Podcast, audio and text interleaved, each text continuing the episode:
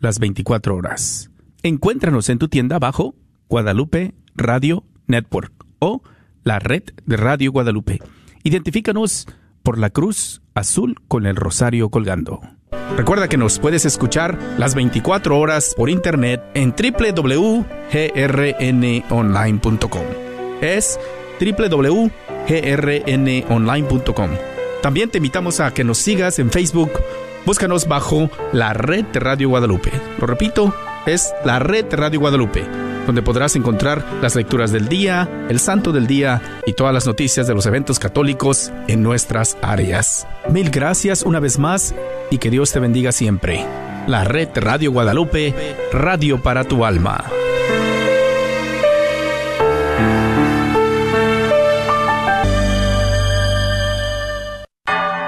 Gracias por escuchar KJON 850 AM en la red Radio Guadalupe, radio para su alma, la voz fiel al Evangelio y al Magisterio de la Iglesia.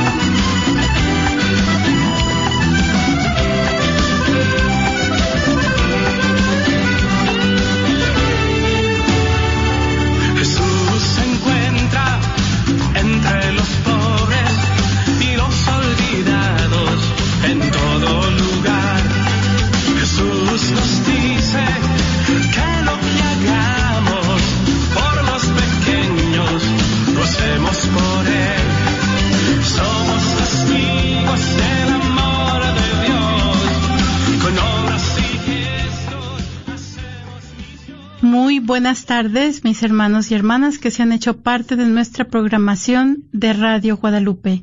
Bienvenidos a su programa Miércoles de Formación Encaminando con Jesús. Esta tarde tenemos la dicha de contar en cabina con la presencia de A lo de Lara, y su servidora María Beltrán. Y esta tarde vamos a seguir en nuestro recorrido por el Antiguo Testamento am, con la vida de los profetas, ¿verdad? Y titulamos nuestro programa Los mensajeros de la promesa de Dios. Entonces, eh, estamos am, en este en este recorrido, como les dije anteriormente, y vamos a hablar acerca del libro de las lamentaciones y el profeta Ezequiel esta tarde.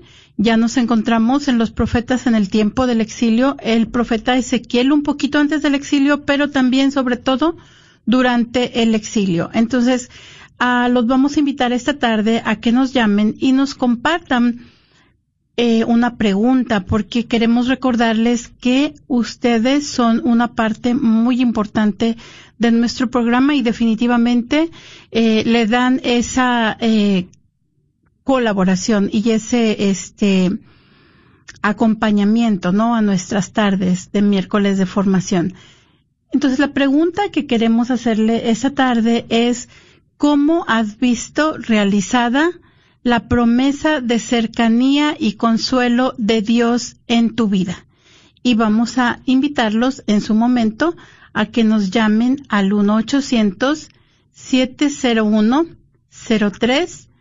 1-800-701-0373.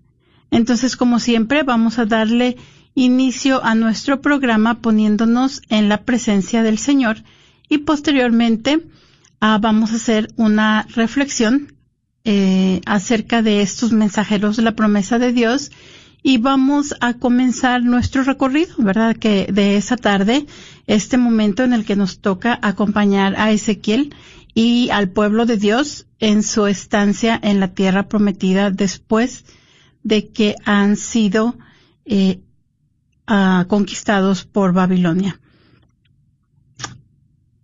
Nos ponemos en la presencia del Señor. En el nombre del Padre, del Hijo y del Espíritu Santo. Amén. Oh María, tú resplandeces siempre en nuestro camino como signo de salvación y de esperanza. Confiamos en ti, salud de los enfermos, que bajo la cruz estuviste asociada al dolor de Jesús, manteniendo firme tu fe. Tú, salvación de todos los pueblos, sabes de qué tenemos necesidad y estamos seguros que proveerás para que, como en Cana de Galilea, pueda volver la alegría y la fiesta después de este momento de prueba.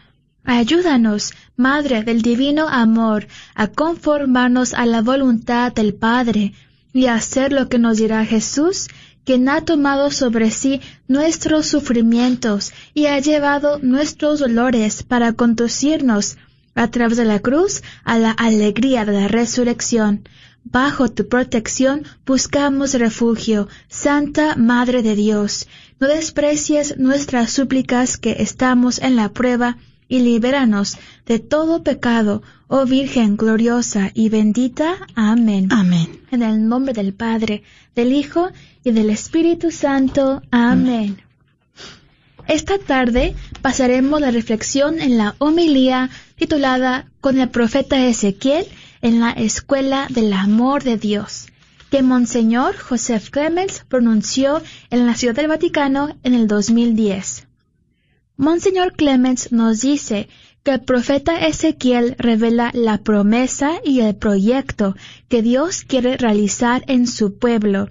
Menciona que la promesa de Dios es una alianza de paz que permanecerá para siempre y es un compromiso divino, sin una fecha de caducidad. Nos comparte también que los hombres no merecen esta alianza, y se trata de un, don, de un don único de Dios, simplemente porque Dios ama a los hombres. que presenta como contenido de la alianza tres promesas, de las cuales Dios mismo es el actor principal con estas palabras. Les dirás, así dice el Señor Yahvé. Número uno, los multiplicaré y estaré en medio de ellos para siempre. Finalmente, yo seré su Dios y ellos serán mi pueblo. La primera promesa recuerda la exhortación de Dios en el libro del Génesis a la fecundidad, pero en cuanto al crecimiento de su pueblo, pone el acento en la participación divina. Ezequiel está plenamente convencido de que Dios es el Señor de la vida. La segunda promesa proclama la futura morada de Dios en medio de su pueblo. Es la visión del nuevo templo que estará en medio del país. Dios no permanece lejano, por encima de las nubes, sino que para los suyos estará siempre presente y disponible. Esto significa que el hombre puede dirigirse directamente a Él, especialmente en los momentos decisivos de su vida, como un verdadero maestro de la vida y de la escuela del amor. La tercera promesa, llamada Fórmula de la Alianza, recuerda en la primera parte, yo seré tu Dios. al primer mandamiento del decálogo y, al mismo tiempo, confirma la singular elección de su pueblo. Ellos serán mi pueblo. Todos sabemos que muchos de los hombres y mujeres de nuestro tiempo buscan otros dioses, como la riqueza material o la imagen pública. Esto vale también para tantas relaciones sociales, a veces también para la vida familiar y las relaciones de amistad. Es decir, se obedece a los modelos de interés que en este momento están de moda en el mundo. Todos sabemos que el proyecto de amor de Dios no es fácil, pero al mismo tiempo sabemos que contamos con la promesa de Dios de mantenerse cerca de nosotros y de brindarnos su consuelo, tal como nos fue anunciado por el profeta Ezequiel, y que fueron realizadas plenamente en el Hijo de Dios, Jesucristo. Y usted, hermano y hermana, que escuchas en este momento, platícanos cómo has visto realizada la promesa de cercanía y consuelo de Dios en tu vida. Llámanos al 1-800-701-0373, 1-800-701-0373. Muchas gracias, Alo. Eh, estamos con este profeta, con este profeta Ezequiel, y qué maravilla las promesas que hace Dios a su pueblo a través de este profeta. Eh, toda esa, esa permanencia, ¿verdad? Que decíamos eh, la semana pasada que se hace verdad en Jesús, esa promesa mesiánica que nos habla de que Dios nos va a hacer una va a hacerle esa alianza al rey David, ¿no? Y a través de Jesús es que Jesús muestra la, Dios muestra la cercanía tan importante que tiene con su pueblo. Muchas gracias. Y entonces continuamos nuestro recorrido, como dijimos anteriormente, y vamos a continuar con nuestros profetas que comentamos son las figuras centrales en el Antiguo Testamento. Esto, ellos van a insistir en un culto exclusivo a Yahvé. Esto es un poquito recapitulando lo que dijimos eh, la semana pasada. Se insiste en un culto exclusivo a Yahvé porque no es que el pueblo no le diera culto a Dios, pero eh, dividían, ¿verdad?, el culto entre Yahvé y los otros dioses, eh, buscando ciertos privilegios. Entonces, otra cosa de la que nos van a hablar los, los profetas es de una verdadera justicia para los pobres, ¿verdad? Era un escándalo la opulencia en la que vivían algunas personas, sobre todo la monarquía y los de las clases este, más privilegiadas y la miseria en la que vivían la clase baja, ¿verdad? Entonces, esto va a ser, van a ser sobre todo un llamado a tener una relación correcta con Dios y con el prójimo. Entonces ellos van a llevar un mensaje de advertencia, ¿verdad? Si ustedes no escuchan la voz de Dios, va a pasar esto. También van a traer ese juicio, ¿no? Y sobre todo vamos a tener unas palabras de consuelo. Vamos a tener esas palabras de esperanza al pueblo. A pesar de lo que estamos viendo, Dios permanece a nuestro lado. Entonces, también algo muy importante que debemos de recordar es que los profetas están conectados a Moisés y a la alianza, ¿verdad? Y sobre todo vamos a preparar al pueblo para la llegada del Mesías. Es lo que van a hacer los profetas, no yo, perdón. Van a preparar al pueblo de Dios para la llegada del Mesías. Entonces, ¿qué es lo que pasa antes del exilio? Nos encontramos eh, con Asiria, ¿verdad?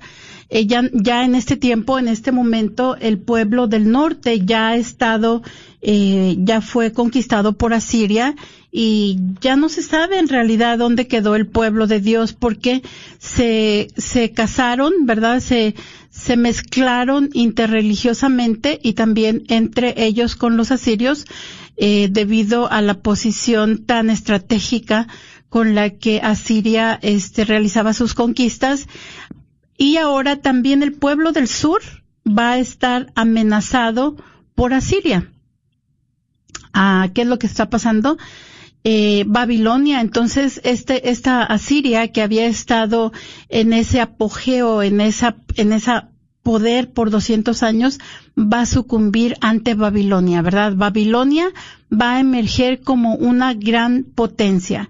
Y en este tiempo, el profeta Naún va a profetizar la caída de Nínive, cuando Asiria todavía era poderosa, ¿verdad? La capital de Asiria, que es Nínive, va a caer ante Babilonia.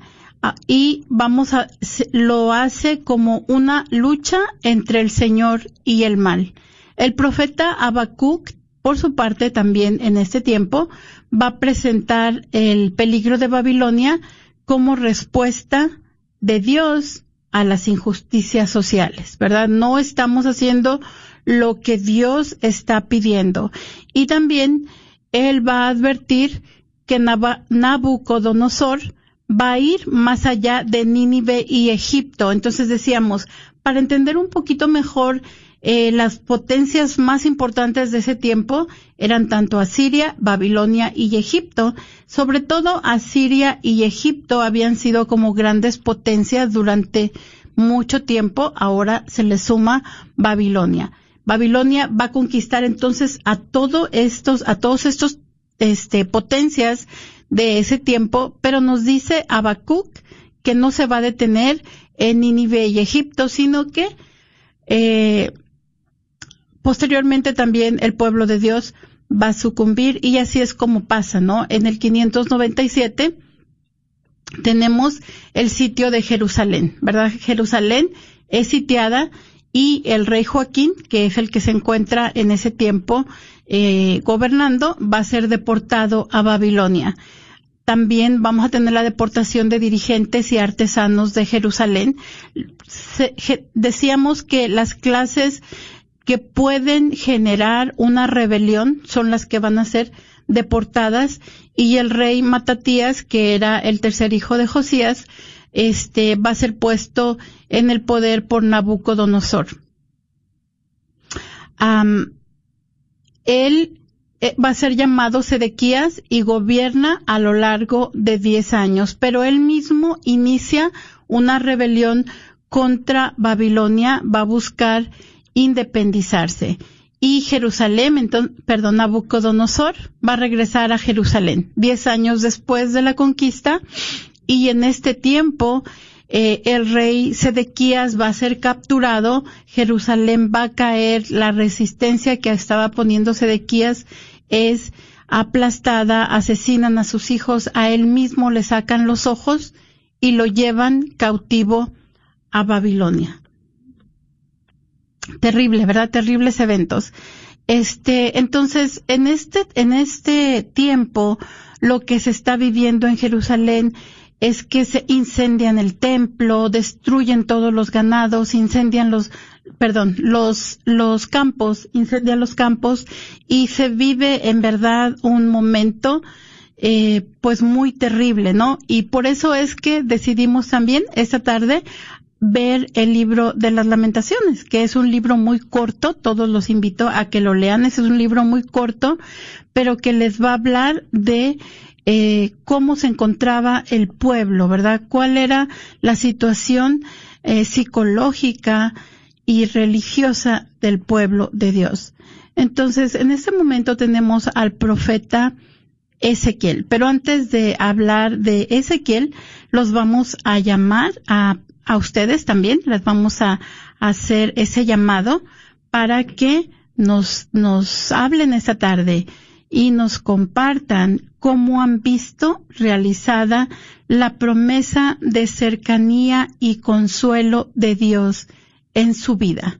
En nuestro tiempo también estamos viviendo situación, una situación muy difícil, unos más que otros, pero esta pandemia nos ha dejado ese sentido. Yo recuerdo al fin, al inicio de la pandemia, Ah, teníamos esa sensación de no saber si vamos a sobrevivir la pandemia, ¿verdad? Aún estamos, no sabemos si vamos a sobrevivir la, la pandemia, pero eh, estamos en un momento un poquito menos difícil, aunque los números del COVID están subiendo, este, aún estamos viviendo una situación difícil, desempleo, desalojo, este, y por eso es que estos momentos nos permiten acercarnos a las personas que también necesitan del consuelo y del apoyo de Dios, nos, nos dan esa oportunidad y también nos dan la oportunidad de preguntarnos cómo vemos realizada la promesa de cercanía y consuelo de Dios en nuestra vida, ¿verdad? Cómo hemos visto que Dios se encuentra al lado de nosotros. Tal vez hemos tenido un familiar esté muy enfermo y que ha sobrevivido a la pandemia, tal vez hemos experimentado la cercanía de los miembros de nuestra familia cuando ya casi no los veíamos, cuando nuestras familias estaban desintegradas en cierta manera por los horarios tan tan poco eh, que no coinciden, ¿verdad? Y, y en cierta manera la pandemia nos dio oportunidad de volvernos a reencontrar como familias. Cualquiera que haya sido la situación, los invitamos a que nos llamen y nos platiquen, ¿verdad?, cómo vemos realizada la promesa de cercanía y consuelo de Dios en su vida. 1-800-701-0373.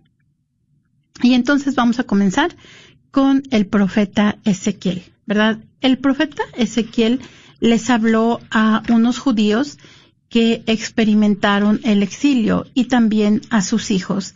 El profeta, este, en la caída eh, de Judá, nos, él, él, nos hablaba de que esto se debió a la, a la corrupción del culto y de las creencias religiosas. Algo muy importante de lo que hablaba el profeta Ezequiel es que Dios no fue infiel, ¿verdad? Eso es por seguro. Dios no ha sido infiel y llama al arrepentimiento y a la esperanza, ¿verdad? Nos habla de que esta es la más fina enunciación de la teología deuteronómica de retribución. Entonces, Yahvé no perece con su gente. ¿Y por qué decimos que Yahvé no perece con su gente? En una ocasión decíamos eh, repetimos una y otra vez en la historia deuteronómica que eh, a diferencia de otros de otros pueblos en los que el dios de la guerra iba a pelear con ellos, llevaban a su dios de la guerra a pelear con ellos, Yahvé ganaba las, las batallas por su pueblo, ¿verdad?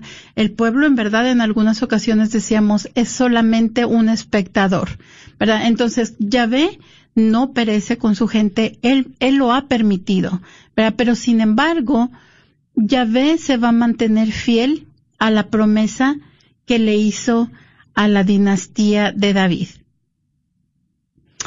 Ah, entonces, vamos a ver que eh, este libro es la memoria de un sacerdote que es exiliado en Babilonia en la deportación del 597. Entonces, él mismo se encontraba en el exilio, ¿verdad? De qué manera él como dijimos anteriormente, va a interpretar esta caída de Jerusalén como un juicio por las faltas del pueblo, pero también va a esperar una restauración en la tierra de Israel bajo una alianza renovada. Entonces él, él nos va a hablar a base de alegorías, de parábolas, de relatos de éxtasis y acciones simbólicas y visiones. Así es como va a presentar sus oráculos, ¿verdad? A través de ellos le habla al pueblo lo que Dios quiere decirles. Entonces Dios castiga a Judá por su pecado, la deportación ya es inevitable. El templo de Jerusalén es destruido, ¿verdad? Habla también de la alegoría de la esposa infiel. Y aquí vemos que hace eco a la voz del, del profeta Oseas, ¿verdad? Que también habla de una esposa infiel. Bueno, pues Ezequiel vuelve a hacernos esta, nos vuelve a traer este mismo tema. Eh, habla de, de Israel como esposa infiel y nos dice, ah, yo pasé cerca de ti, lo tenemos en el capítulo 16, y dice, yo pasé cerca de ti, te vi debatiéndote en medio de tu sangre y te dije, Vive tú que pierdes tu sangre y crece como una hierba del campo. Entonces comenzaste a crecer, te desarrollaste, te convertiste en una jovencita, tu pecho se afirmó y tu cabellera creció, pero estabas desnuda, no tenías nada. Entonces pasé cerca de ti y te vi. Era el tiempo de los amores. Eché sobre ti mi manto, cubrí tu desnudez y te hice un juramento. Hice una alianza contigo, palabra de Yahvé. Y tú pasaste a ser mía. Entonces, Yahvé habla de eh, Israel como como su esposa, ¿verdad? Ah, pero es una esposa que se ha seducido ante otros dioses, ante los dioses de otras, de otras naciones. Ah, también vamos a ver que el profeta ah, habla de un juicio sobre otras naciones, sobre otras naciones que han atacado a su, a su Israel, ¿verdad? Pero también vamos a ver que hay algo muy importante con Ezequiel. Vamos a tener las profecías de restauración. Y también nos dice que un futuro templo va a ser construido cuando se cumpla la alianza. Entonces vamos a tener el llamado y la vocación del profeta, ¿verdad? Dios, vemos el llamado de Ezequiel, pero antes de continuar con el llamado de Ezequiel, queremos llamarlos a que nos llamarlos. Yo continúo con lo mismo, ¿verdad? Los invitamos a que nos llamen ustedes y nos digan cómo han visto realizada la promesa de cercanía y consuelo de Dios en su vida. ¿Verdad? Cómo Dios se ha hecho presente en su vida, dándoles esa cercanía y ese consuelo.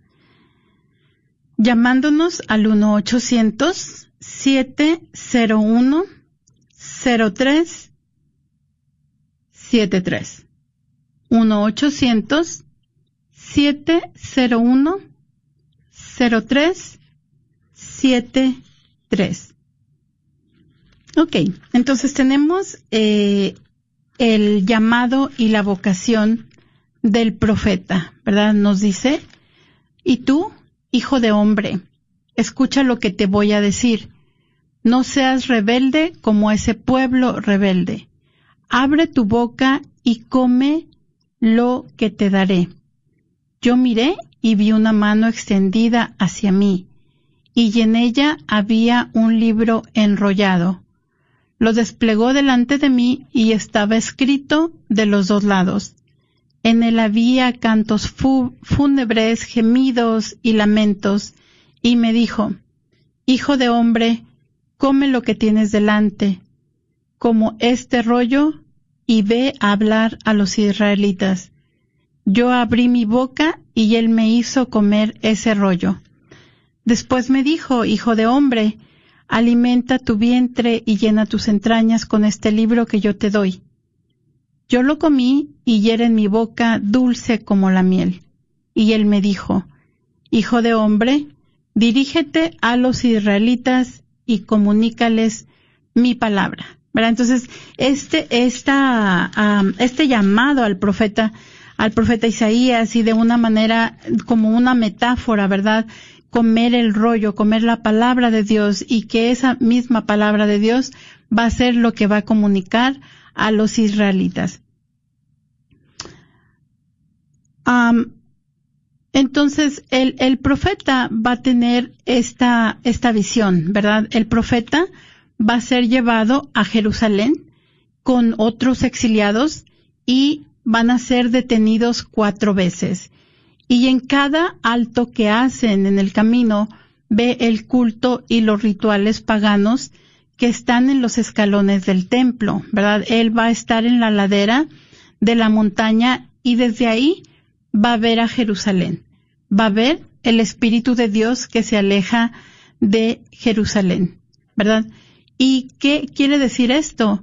Es muy importante, ¿verdad? Porque los exiliados están tristes, están desesperados porque ellos piensan eh, que el Espíritu de Dios se encuentra en el templo, solamente en el templo, ¿verdad? Ahí tenemos este la presencia de Dios, pero de esta manera eh, el profeta les está diciendo a través de estos oráculos que el Espíritu de Dios no puede ser contenido en un solo lugar, ¿verdad? Nos decía Elo en la, en la reflexión de esta tarde, nos dice que la morada de Dios se encuentra en medio de su pueblo, ¿verdad? Es la visión de ese templo que estará en medio del país, porque Dios no se va a mantener lejano. Esa es la, esa es la promesa de Dios, que va a estar en medio de ellos para siempre, por encima de las nubes, ¿verdad? Este, siempre va a estar presente y disponible. Y por eso es que les preguntamos esta, esta tarde, ¿cómo se ha hecho presente? Dios en medio de ustedes, ¿verdad? Sabemos, y es la promesa que nos hace Dios, que Él siempre va a encontrarse en medio de nosotros, al igual que le hace a este pueblo en medio del exilio. Ah, entonces, el hombre siempre puede dirigirse directamente a Dios, ¿verdad? Especialmente en los momentos decisivos de su vida. Dios se presenta ante nosotros como ese maestro de vida y, y a través de esa escuela de amor, ¿verdad? Cada uno de nosotros hemos tenido esa experiencia de Dios, por eso los invitamos a que nos compartan cuál es su experiencia de eh, la presencia de Dios, de la presencia del consuelo de Dios en su vida llamándonos al 1-800-701-0373. 1-800-701-0373. También, este, nos damos cuenta que eh, de los continuos fracasos, ¿verdad? Ante un pueblo tan obstinado. ¿verdad? El pueblo de Dios es un pueblo eh, de cabeza dura, ¿verdad? Entonces Dios hace uno y otro esfuerzo por porque, porque su pueblo se mantenga fiel a él, pero nos damos cuenta que en cierta manera, pues no es no es fácil que el pueblo se mantenga uh, fiel a Dios, ¿verdad? No has, hemos fallado una y otra vez en mantenernos este fiel a Dios y al parecer en este libro Dios este abandona a su pueblo, ¿verdad? Es así como lo ve como lo ve el pueblo, que Dios lo ha abandonado, pierde su monarquía. ¿Cuáles eran cuáles eran este lo lo que mantenía al pueblo, lo que le daba identidad a ese pueblo? Bueno, pues era su rey, era su reino, y era su Dios, ¿verdad? Un solo Dios, un solo rey, un solo reino, y van a perder, ellos ya no van a volver a ser dueños de su tierra, van a estar, les van a permitir, vamos a ver, posteriormente regresar a la tierra, pero eh, ya, ya no van a estar ahí como dueños y señores de su tierra, ¿verdad? Este, entonces, su rey también, nos damos cuenta, ya no tienen su rey este, entonces van a perder esa monarquía, van a perder su independencia y van a perder también su orden religioso. Entonces, es como ahora en este exilio, es como que el pueblo, nos dice, desanda el camino y retorna a Egipto. En cierta manera, han perdido su tierra nuevamente, ¿verdad? Van a regresar entonces al exilio. es un recuerdo, ¿no? Como esto ya lo hemos vivido antes, ya no estamos en nuestra tierra. Y yo creo que este es un buen momento para que nosotros recordemos que nosotros también nos, nos encontramos en el exilio, ¿verdad? Este no es nuestra patria, esta no es nuestra tierra prometida. Eh, nosotros estamos en camino al cielo y esta, ahí es donde se encuentra nuestra patria celestial. Entonces, en, durante el camino, ¿qué es lo que estamos haciendo nosotros para en realidad ser herederos de la gloria que Dios nos tiene prometidos a cada uno de nosotros. Al igual que el profeta Miqueas también nos da esa promesa de una alianza de paz, ¿verdad? Y sobre todo la promesa que les va a dar un corazón nuevo y un espíritu nuevo. Entonces, el profeta nos habla en el capítulo 11 de esto precisamente, de darles otro corazón. Les dice, yo pondré dentro de ellos un espíritu nuevo. Voy a arrancar de su cuerpo el corazón de piedra y les voy a dar un corazón de carne a fin de que sigan mis preceptos y observen mis leyes poniéndolas en práctica.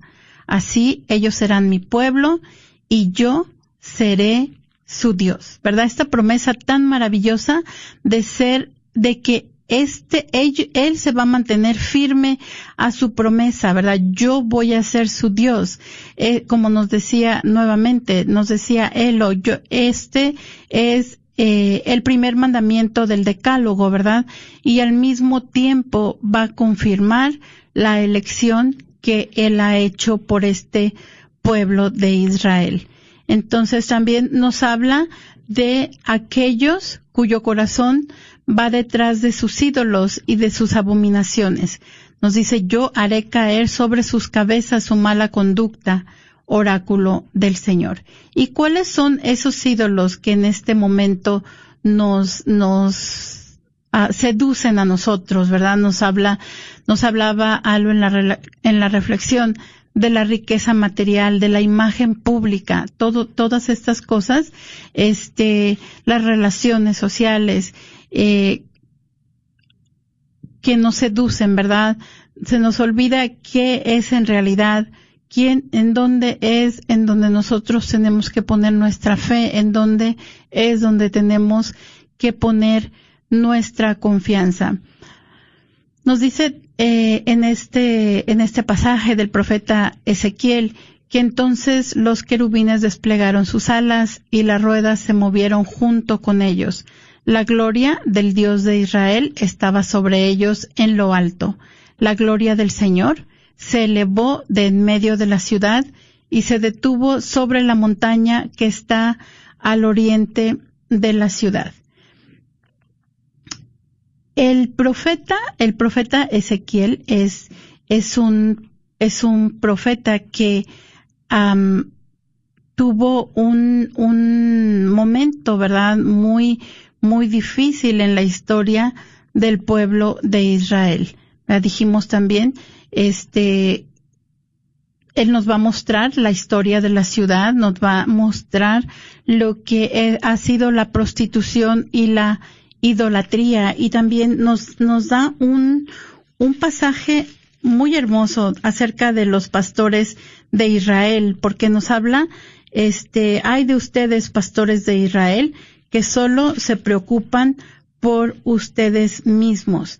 Nos, nos dice, nos han reanimado, no han reanimado a la oveja agotada, no se han preocupado de la que estaba enferma, ni curado a la que estaba herida, ni han traído de vuelta a la que estaba extraviada, ni buscando, ni buscado a la que estaba perdida.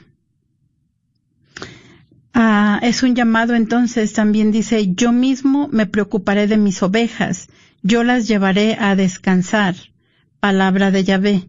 Buscaré a la que esté perdida, volveré a traer a la que esté extraviada y curaré a la que está herida, reanimaré a la que esté enferma y velaré por la que esté sana, y yo las cuidaré con justicia.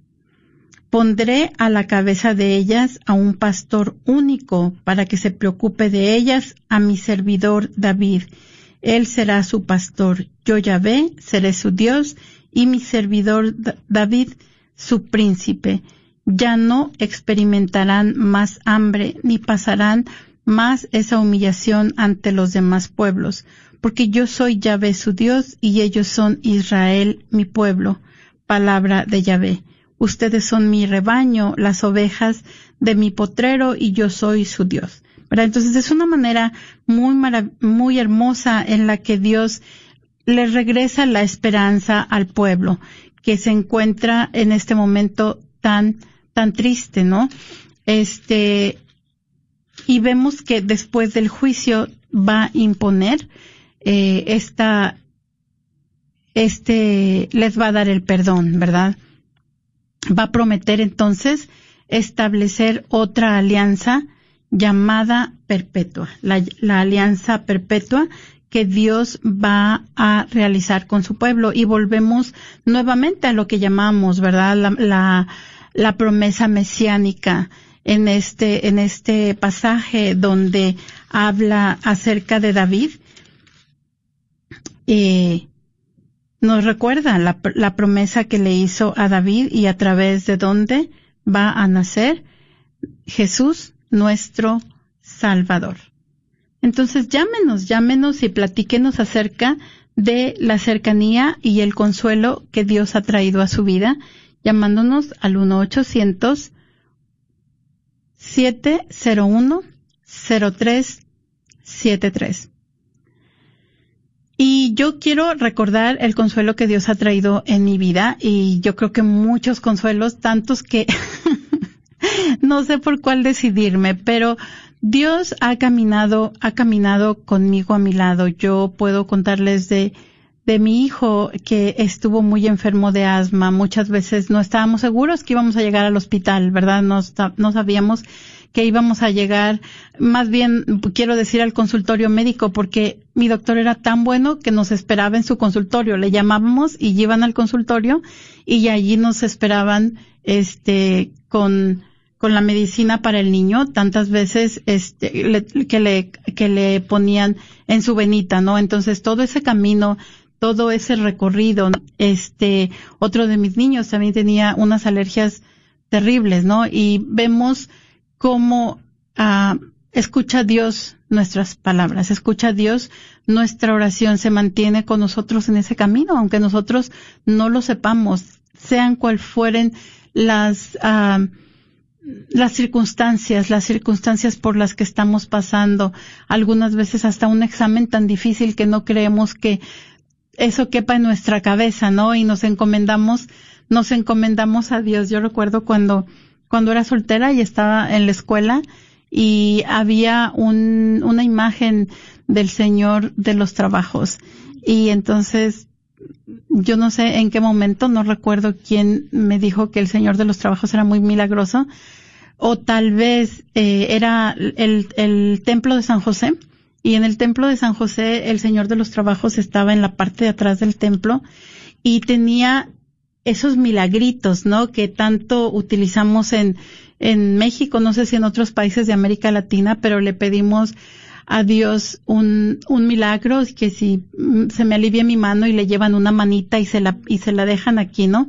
Entonces tenía tantos, tantos, tal vez ahí fue donde yo empecé a creer que el Señor de los Trabajos intercedía por nosotros y tal. Es una imagen en realidad de Jesús, ¿verdad? Pero nosotros, bueno, yo en aquel tiempo no sabía que era Jesús, pero en la advocación del Señor de los Trabajos. Entonces iba a tener un examen difícil y pues iba a pedirle, iba a rezarle al Señor de los Trabajos y de esa manera entendía la presencia de Dios, aunque en, no sabía exactamente cómo funcionaba, ¿verdad? Tal vez no tenía el conocimiento de saber que Dios estaba caminando conmigo, pero sabía dónde encontrarlo y sabía este cómo cómo pedirle esa esa pues ese bien, ¿verdad? Y y también los invito a ustedes a que nos a que nos acompañen esa tarde, a que nos a que nos llamen cómo eh, han visto realizados las promesas en las que Dios nos promete que va a estar cerca de nosotros y que va a consolarnos en los momentos más difíciles, ¿verdad? Que pasamos.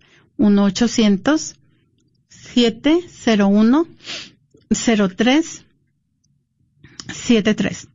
Entonces, ¿cómo es que este, el, el, el pueblo de Dios en lugar de confiar en su Dios, ¿verdad? Va a tener, vamos a hablar de esta prostitución e idolatría con otros dioses también, con estos tratados con otros pueblos cuando habíamos visto que no deberían hacer tratados con otros pueblos, solamente tenían que confiar en Dios. Tenemos que realizan tratados con Egipto, con Asiria, con Babilonia, este, entonces el, el, el Señor dijimos va a prometer que se va, va a permanecer fiel a su pueblo, ¿verdad? Ahora, hay algo este, que, que se ve en este libro del profeta Ezequiel el Señor va a reafirmar que Él es el autor del castigo, que ha golpeado a su pueblo exiliado, ¿verdad? Vamos a ver algunas etapas para el regreso. Este, ah, el pueblo va a experimentar una purificación. ¿Cuál fue la motivación este, de Dios? También hacerse conocer por otras naciones, ¿verdad? El, ah, cuando, cuando hablamos de los hechos de los apóstoles, y quiero ponerlo aquí como ejemplo, cuando hablamos de las persecuciones en los hechos de los apóstoles, nos vemos que, nos damos cuenta que al ir, este, que al ser expulsados del templo, al ser expulsados de las sinagogas, los cristianos van a otros pueblos, este, y en esos pueblos, ¿qué es lo que pasa? Que se da a conocer eh, solamente lo único que hacen estas expulsiones es que Dios sea conocido por otros pueblos, ¿verdad? Un poquito más alejados. Y eso lo vamos a ver más adelante. Pero aquí nos damos cuenta cómo el pueblo de Dios está invitado a permanecer fiel a Dios y a través de esta permanencia fiel, eh, estar entre otros pueblos y darse, hacerse conocer por las naciones, ¿verdad? Eh, la esperanza eh, también de que el pueblo se avergüence de sus faltas, se pide, se espera ese cambio interior, ese corazón nuevo, ese corazón y ese espíritu nuevo que van a ser operados por Dios mismo, ¿verdad? Para una vida digna de la fórmula de la alianza. Entonces también nos damos cuenta que el pueblo va a ser renovado y lo tenemos en esta metáfora tan importante de los huesos y el Espíritu de Dios que encontramos también en este, en este libro del profeta Ezequiel. Nos, dice que el profeta vio este, nos dice, la, la mano de Yahvé pasó sobre mí y me hizo salir por medio de su espíritu y me depositó en medio de un, de un valle que estaba lleno de huesos eh, humanos. Me hizo recorrer el valle en todos los sentidos los huesos esparcidos por el suelo eran muy numerosos y estaban completamente secos. Y entonces me dijo, Hijo de hombre, ¿podrán revivir estos huesos? Y respondí, Ya ve, tú lo sabes. Y me dijo, profetiza con respecto a esos huesos y le, tú vas a decirles, huesos secos, escuchen la palabra de Yahvé. Esto dice Yahvé a estos huesos. Haré que entre en ustedes un espíritu y vivirán. Pondré en ustedes nervios, haré que brote en ustedes la carne, extenderé en ustedes la piel y colocaré en ustedes un espíritu y vivirán y así sabrán que yo soy Yahvé. Entonces, nos dice, hice según lo que me había ordenado y mientras profetizaba se produjo una gran agitación. Los huesos se acercaron unos a otros, miré y vi cómo se cubrían de nervios, brotaba carne y se extendía sobre ellos la piel, pero no había en ellos espíritu. Entonces me dijo, Profetiza, hijo de hombre, llama al espíritu, dirás al espíritu, esto dice Yahvé. Espíritu, ven desde los cuatro vientos, sopla sobre estos muertos para que vivan. Profeticé según la orden que me había, que había recibido y el espíritu entró en ellos y recuperaron la vida. Se levantaron sobre sus pies, era una multitud grande era una multitud inmensa. Yahvé me dijo entonces, Hijo de hombre, estos huesos son toda la casa de Israel. Ahora dicen, nuestros huesos se han secado, nuestras esperanzas han muerto, hemos sido rechazados. Por eso profetiza, les dirás esta palabra de Yahvé. Voy a abrir las tumbas de ustedes, oh pueblo mío. Haré que se levanten de sus tumbas y los traeré de vuelta a la tierra de Israel. Pondré en ustedes mi espíritu y vivirán, los, los estableceré en su tierra y sabrán que yo Yahvé lo dije y lo hice. Palabra de Yahvé. Entonces, este, esta, esta profecía del profeta, del profeta Ezequiel va a darles una gran esperanza, ¿verdad? A todas las personas que se encuentran en el exilio. Se sienten muertos, como estos huesos de la profecía. Sienten que ya no hay esperanza para ellos. Sin embargo, para Dios no hay imposibles. Dios les, les habla de esto a través, a través del profeta. Y entonces es qué es lo que está pasando. Todas estas, todas estas visiones que tiene el profeta Ezequiel, ahora que ustedes puedan volver a verlas, se van a dar cuenta qué es lo que pasa. Se encuentran en el exilio, ¿verdad? Se encuentran sin esperanzas, pero eh, el, el Espíritu de Dios, la palabra de Dios les, les ayuda a que vuelvan a recuperar la vida. Por eso les invitamos también a ustedes a que nos llamen esta tarde al 1-800-701-0373.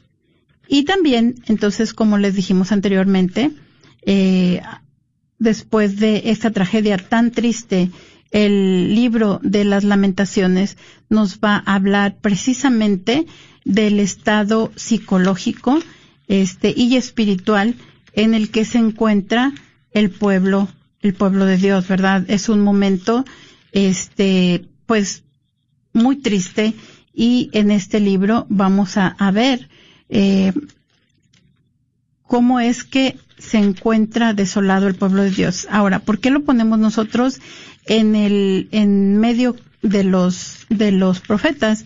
Pues porque el, el libro de las lamentaciones se piensa que lo escribió el profeta Jeremías, ¿verdad?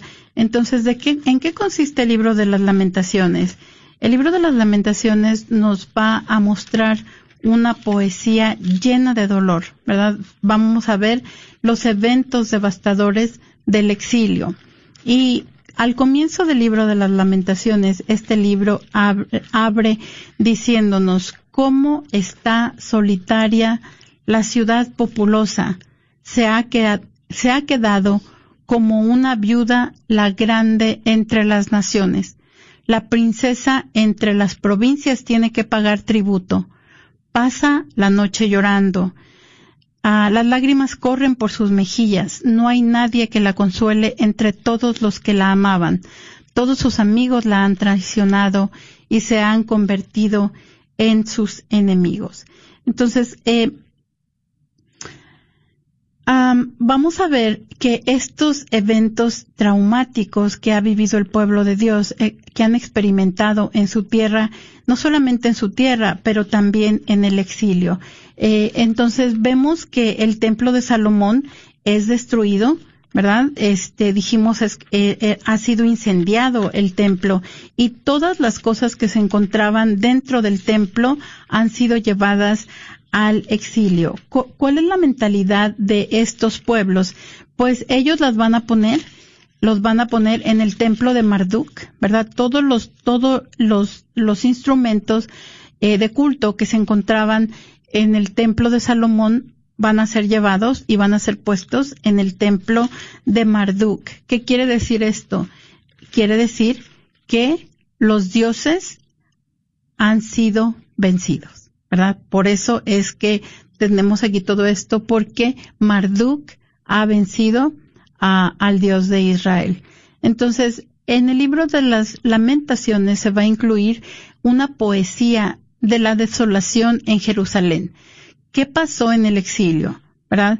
Eh, nos va a hablar de las, de los, de las condiciones tan oscuras en que viven los exiliados, han sido encadenados, se encuentran prisioneros. Ah, en los libros de los reyes, en los libros de las crónicas, podemos encontrar eh, em, bosquejos de lo que está viviendo el pueblo de Dios, ¿verdad? Em, entonces, este libro va a hablar de las oraciones compuestas tras la destrucción de Jerusalén y el templo en el año 587. Vamos a, ver cuál es el designo de Dios frente al sufrimiento del pueblo. Vamos, a ver que hay una gran tristeza, hay una gran angustia de un pueblo que ha sido arrancado de una tierra. A ver, decíamos que esto era la identidad del pueblo, su tierra, ¿verdad? Entonces ellos son arrancados de su tierra que está integralmente ligada a su sentido de identidad. No solamente esto, ya no van a ser nunca más dueños de su tierra. También este, ellos lo entienden. Este es el castigo a sus desórdenes, ¿verdad? La caída de Jerusalén trae caos y opresión. Pero ya no se quejan. La ruina es castigo a sus desórdenes y rechazo a las advertencias de Dios. Saben que Yahvé ama a su pueblo. Lo creen, lo sienten y lo reafirman. Han aprendido a amar a Dios este, en este momento, ¿verdad? los que se encuentran en el exilio han aprendido a amar a Dios en tierra ajena. Es un momento de purificación, ¿verdad? También tenemos el, el el salmo de lo, donde nos habla de los ríos de Babilonia donde llorábamos, ¿verdad? Eso lo vamos a ver más adelante en, en cuando veamos los salmos, pero este el Salmo 136 nos habla de, de los, el momento en el que el pueblo de Dios se encuentra en Babilonia, en los ríos de Babilonia. Les piden que canten una canción, pero dicen cómo vamos a cantar, ¿verdad? ¿Cómo vamos a cantar si estamos este, como dice, en los ríos de Babilonia, donde nos sentábamos, llorábamos y llorábamos, ya no me acuerdo, pero ya lo veremos. Los que, lo que, los que oyeron los, los ríos de Babilonia en aquellos, en los ochentas, yo creo que no sabíamos que estábamos cantando este salmo, ¿verdad? Pues, eh, los invitamos a que nos acompañen la próxima semana. Ojalá que la próxima semana se animen a llamarnos, ¿verdad? A compartirnos lo que es su experiencia caminando de la mano de Dios y sobre todo caminando con Jesús. Muchas gracias a todas las personas que nos oyeron a través de las ondas benditas de Radio Guadalupe y también las que nos acompañaron a través de Facebook. Los esperamos dentro de ocho días y que Dios los bendiga. Buenas tardes. Concluyamos con nuestra oración en el nombre del Padre, del Hijo y del Espíritu Santo. Amén. Virgen Santísima de Guadalupe, Madre de los ángeles y Madre de las Américas, acudimos a ti hoy como tus amados hijos. Te pedimos que intercedas por nosotros con tu Hijo, como lo hiciste en las bodas de Caná ruega por nosotros, Madre amorosa, y obtén para la nación, para el mundo, para todas las familias, la protección de tus santos ángeles, para que podamos salvarnos de lo peor de esta enfermedad. Para aquellos que ya están afectados, te pedimos que les concedas la gracia de la sanación y la liberación. Amén. En el nombre del Padre, del Hijo y del Espíritu Santo. Amén.